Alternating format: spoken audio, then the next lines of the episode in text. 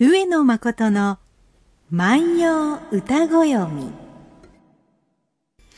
6月7日日曜日。皆さんおはようございます。毎日放送アナウンサーの上田悦子です。毎週日曜日のこの時間は皆さんと一緒に万葉の世界を楽しんでいきたいと思います。私たちに万葉時代のちょっぴりいい話を聞かせてくださいますのは、奈良大学教授の上野誠先生です。先生おはようございます。おはようございます。私この季節ですね、今年こそはと思っていることがありまして、はい。近所にどうやらホタルが出るらしいんです。で、毎日、あの、看板が掲げてあって、昨日は何匹観測されました。とか出てるんですがあれって雨の影響を受けたりするらしいですよね。で、なかなか自分で目で見られたことはなくって、うんぜひでも近所でホタルを見てみたい。でもかなりの街中ですよね。そうなんですが、あうんの、大きな池がありまして、はいその周りだけ少し、あの、森のようになっていて、はい。どうやらそこで出るらしいんですね。ホタルっていうのはね、あの、水がきれいじゃないと、ええーー住むことができないと言われているので。吹田市なので、うん珍しいとは思うんですけれどもね。うん奈良でしたらね、はい。えー一つは飛鳥川の上流。あ、で、えーあとですね、あの、東大寺さんえもー結構ホタル多いんですよ。ううんんですからこれあのご覧に、まあ、ホタルっていうのはですね、はいやっぱりなんか日本人の一つの情操ですよね。うんねつまりそれはね、光るもの、闇に光るものに魂を感じる？はいはい。えーということですので、ええぱそういう、うん、やっぱりこういう話題になるっていうことは、やっぱりまたの、ああ、夏がやってきたんだなーって感じしますよね。えなんかホタルの季節の匂いってありますよね。うんこう少し甘い。ねえそうですね。。それと、やっぱり、これは、や小学校の生活、中学校の生活で刷り込まれたのか、はい。あの、6月になると夏休みのことが想起して、ちょっとですね、うんウキウキしてくる気分がありますね。計画を立てる時期ですからね。ですよね。はいあの、それともう一つは、やっぱりこう、夏休みが大きな楽しみを前にしているので、ええそういうような時っていうのは、で、それもひ一山越えなきゃいけないわけですよね。その、試験受けたりとかね。です。でも、それがなんか一つのこの季節の、うん、現代人の感覚かな。うん、かもしれませんね。さて、いつメールをご紹介いたしましょう。はいラジオネーム、アンズさんからいただきました。えいつも楽しみに拝聴しております。ありがとうございます。歌を通して万葉の世に触れ、いろいろな驚きを感じています。えー先々週ですね、ホトトギスの歌が出てきましたが、ホトトギスを万葉の歌人が今と同じように見ておられたことにロマンを感じます。ところで、ホトトギスの鳴き声はどんなだったでしょうか？うん。といただいています。そうですね。今は、あの、これ、聞きなしと言いましてね。聞きなし。えーどのようにその聞くか。例えばですね、えー、鶏の声をコケコッコーと聞くのか、コックウドゥルドゥでしたっけ？英語はクックドゥルドゥ、言えないわ。うんドゥルドゥですよね。そうですね。そういうふうに聞くのかね。ええうん、バウバウと聞くのかね。はいそういう、こう、聞きなしっていうことで言うと、ええまあ、てっぺんかけたかというふうに聞こえると、ホトトギスをうん、ね。言うんですが、ええこれがですね、大変難しくてですね、ええこう、今我々が考えている、その、ホトトギスと、万葉の時代の人がホトトギスと言っていた鳥が一致しているかどうかというのは議論があるところでありまして、えー、万葉時代のホトトギスは現在の格好ではないかという説もあるんですね。となると鳴き声は格好ですよね。そうなんです。ですからねこれはなかなかね、ええあの、難しいんですが、あの、ホトトギスという鳥の鳴き声のお特徴というのがありましてね。はい。その特徴っていうのは何かっていうとですね、夜も鳴く。ええうん。鳥というのは大体夜は鳴かないものなんですが、ですよね夜も鳴く。うんそうするとみんな眠れなくなる。うん、ぐらい鳴くんですか？それ鳴く。はあ。もう一つですね、はい万葉集からわかるホトトギスの特徴っていうのはですね、えええー雨の日でも晴れの日でもいつでもなく。うん、そういう特徴があります。たくましい鳥ですね。たくましい鳥ですね。で、ちょうどこれやっぱりその夏の季節の、まあこれから初夏からですね、はい。うーん、こう、泣き出すという感じなんですが、うんうん今日取り上げる歌ではですね、はい題詞がついていまして、えええー牧野八の1491番の歌なんですが、題詞はですね、大友のやかもち、やかもちさんですよね。はいえー雨の日に、雨の日に、ホトトギスの鳴くを聞く歌一首って出てくるんですね。ええですからね、こう、雨の日に、やかもちは家の中におそらくいたんでしょうね。うんえーそこでですね、その、ホトトギスが鳴いているのを聞いたと。ええで、それをこう歌にしたわけですね。で、えーやかもちはこう考えましたよっていうのが、はいえーこの歌でありまして、えー実際にちょっとですね、読んでみると、はいこういう歌になります。うの花の杉葉おしみか。ホトトギス甘まもおかず、濃ゆ泣き渡る。うの花の杉葉おしみか。ホトトギス甘まもおかず、濃ゆ泣き渡る。えー通訳していきましょうね。えーうの花のと、先週も出てきましたが、うの花。はいで、うの花ってのは白い花で、うん小さな花だけれども、たくさん、その、咲く花なので、垣根を作るような花であると。はい。うん、白くて可憐で、たくさん咲いて、うんで、これがですね、雨で散ってゆく、そういう、ねそういう花なんですね。うんで、それをその、あうの花を散らして、えー腐らせる雨が、うの花くたしといってですねくたすっていうのは腐らせるっていうことですから、うの花を腐らせる雨というのがあるわけですが、はい。えーうの花の杉葉をしみか、うの花があ過ぎてゆく、散ってゆくのが惜しいというのか。ええホトトギス、ホトトギス、アママもおかずと言ってですね、アママもおかず、これが難しいんですね。あまま。アママ。あの、アママっていうのは、アマっていうのは雨のことなんですね。はいということは、アメマということですよね。そういうことですねあのそういうことです。ええあの、あれ、笠間寛平さんのあれでしたけどね。あの、その通りですそうですね。あの、アメマでした？ええ、雨までアミマじゃなくて、アメ、目ですねアメマですね。あの、まあ、とは関係ないと思いますが。雨の間っていうことですねあー雨の間雨の間ですね。はい雨の間ですね。で、これ、えー、雨ま、そういう言葉があるんですね。という言葉があるんですね。今は晴れ間ですよね、うん言うとしたら。そうするとね、うん簡単に言うと雨が降っている状態がまずありますよね。はい。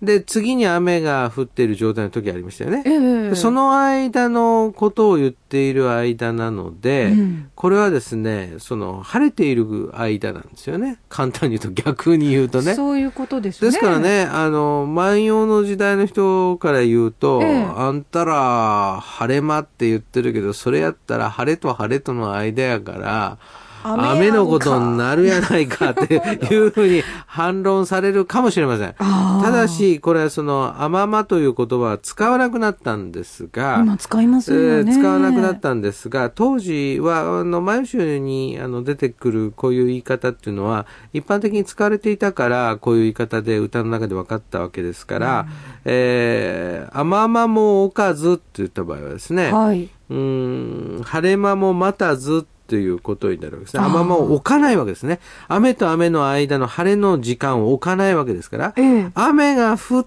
ている間、晴れを待たずに、晴れを待たずに、雨が降っている間中ずっとみたいな、いうことになるわけですね。えー、ホトトギス、アママもおかず、こういう泣き渡る。ここから泣き渡っていく。えー、泣き渡っていくっていうふうにこう言ってるわけですね。ということはですね、あの、ホトトギスという鳥の鳴き声が切れ目がないっていうことですよな。ほー。うん。てっぺんかけたか、てっぺんかけたか、てっぺんかけたか。それがまあ、カッコカッコと言ってるのか。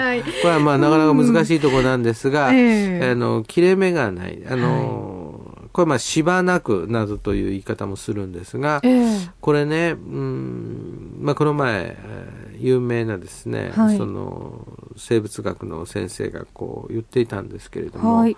その動物世界というのは一生懸命生きていかなければえー自然の中で淘汰されるので生きていくことはできないと、そうすると、えーオス同士がメスを争うのも一生懸命食べ物を探してそれを奪い合うのも一生懸命、えーさらに泣いてですね、えー自分をアピールしてですね、えー行くのもこれはオスのオスたるところ、うん。そういうようなことでこう考えるとですね、はい。その鳥の鳴き声というようなものは、すべてその実用性なんですよね。ええ何か必要があるから必要があるから泣ないんですてるんですね。私はここにいるから、わ私のところに来てくださいとかですね。えええー俺はこんなに強いんだから、お私、俺が交尾の相手としては一番適当ですよとかですね。そういうことをこ考う、えて泣いてるん表すわけですね。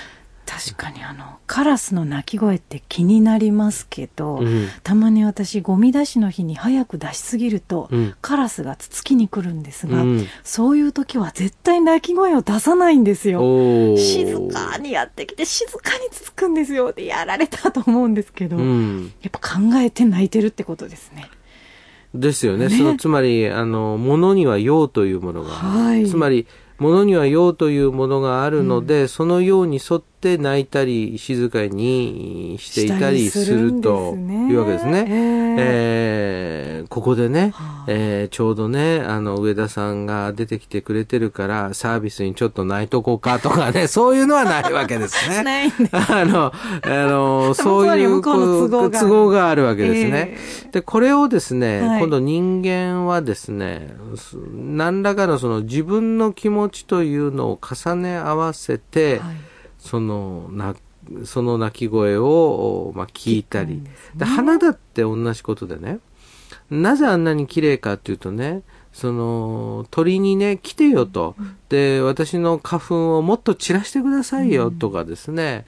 えー例えば、うそうですね、えー実がなる植物などはですね、はい。売りなどはですね、その、売れれば売れるほど甘くなると。うん。でそれは甘くなればあー多くの動物が食べに来ると。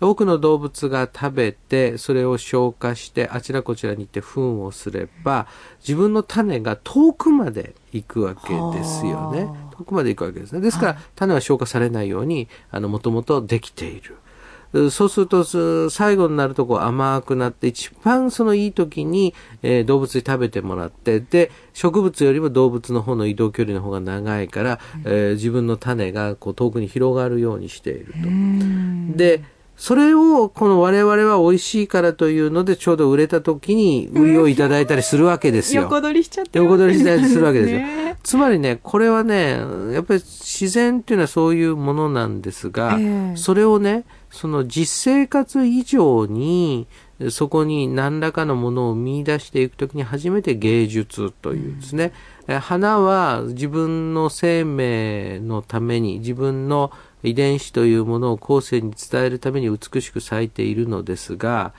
それを観賞用に庭に植えましょう。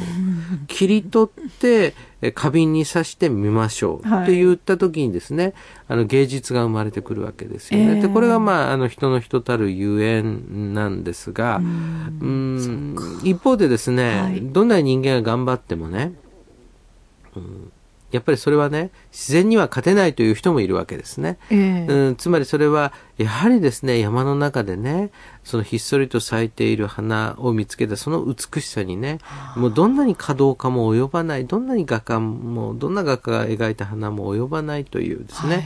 そういうその人もいるくらいで、ここはなかなか難しいことですが、少なくとも、はい。この時、ええ。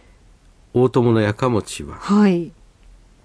家の中で聞いていたわけですね。うん。その、ホトトギスの鳴き声を。で、その時に考えたことは、ええ。なんでこんなに朝から晩まで泣くんやろうかなと、うん。雨の時ぐらい休むかと思ったらそれも休まんわなと、なんでこんなにその泣くのかと考えた時に、ええ。雨が降れば、はい。卯の花は散ってゆく。ええだだからそれは惜しい。だから雨が降る時に泣いている理由は、その雨と同時に散ってゆく卯の花を惜しんでだろうかなというふうに、やかもちは考えてるんですね。やかもちは考えてる。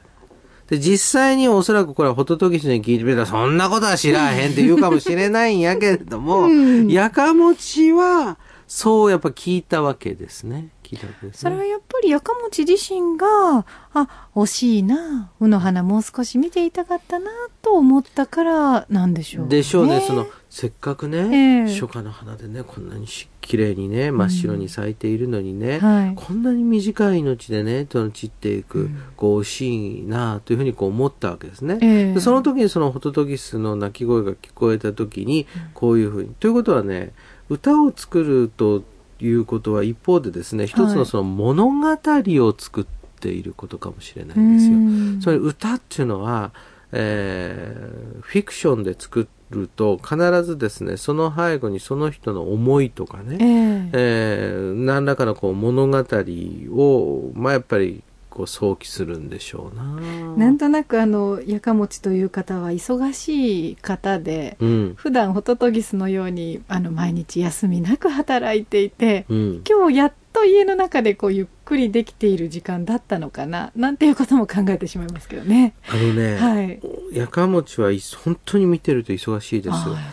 あ。の、地方赴任もありますし、えお正月なども一生懸命大蔵省で働いていて、うん新年会にも出られないなんていうところが出てきますので、うん一方でですね、この人はものすごいね、記録を残す人でもあるんですよね。ほあの、記録を残してですね、うはい。その、なんかこう後世に役立てようというところがありまして、ええーこれもね、普通だったらね、まあ、ああ、これ、この季節、ホトトギスが鳴いとるわいな、で終わるんですが、これ歌を作るだけじゃダメなんですよ。歌を作った上に、えちゃんとそれを書き留めて、はい書き留めただけじゃなくて、これはどんな時に作った歌かっていうことまでですね、その、記してくれているんですね。はあじゃあ休みなくこの日もやっぱりお働きになっていたというそうですね。おかげでね、あの、前吉の牧野八にこれ残りましたからね。ねえーそんなことを思いながら、はいあ聞いてみてえーください。うの花の杉葉をしみか。ホトトギス、あままもおかず、こゆなき渡る。うの花の散りすぎゆくのを惜しんでか。ホトトギスが晴れ間も待たず、ここから泣き渡ってゆく。今日は牧野八1491番の歌をご紹介しました。さあ今日の日曜日ゆっくり休めるわという方がどれだけいらっしゃるんでしょうかね。えー皆さんお時間のある時で結構です。ぜひ番組宛てにもメッセージをお寄せいただきたいとお待ちしております。宛先は郵便番号530-8304毎日放送ラジオ上野誠の万葉歌子読みの係まで。メールアドレスは、歌ごよみ、アットマーク、mbs1179.com です。番組でご紹介させていただいた方には、特製ポーチをプレゼントいたします。さあ、それではまた来週お会いいたしましょう。さようなら。さようなら。